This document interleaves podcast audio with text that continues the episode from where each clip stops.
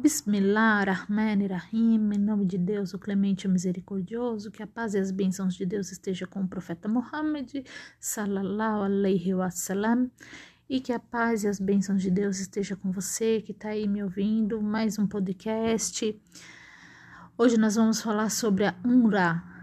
A Umrah é a visitação à Meca que é feita fora do período da peregrinação ela pode ser feita a qualquer tempo do, do ano, tá? Sendo que a melhor e a mais indicada época para se fazer é o mês de Ramadã, né? Segundo o dito do profeta Muhammad, que, as, que a paz e as bênçãos de Deus estejam com o profeta Muhammad, é, ele disse: quem fizer a Umra no mês de Ramadã equivale, em termos de recompensa, tá? O, equivale a fazer uma peregrinação na minha companhia.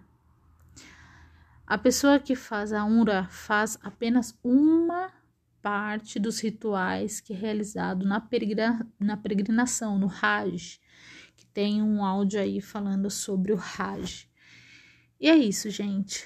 O, é, essa explicação é bem pequenininha mesmo, e às vezes você pode escutar sobre é, a Umra, e aí a gente vai se Deus quiser mais para frente, falar também de uma forma mais profunda, mais específica, tá bom? Salam aleikum.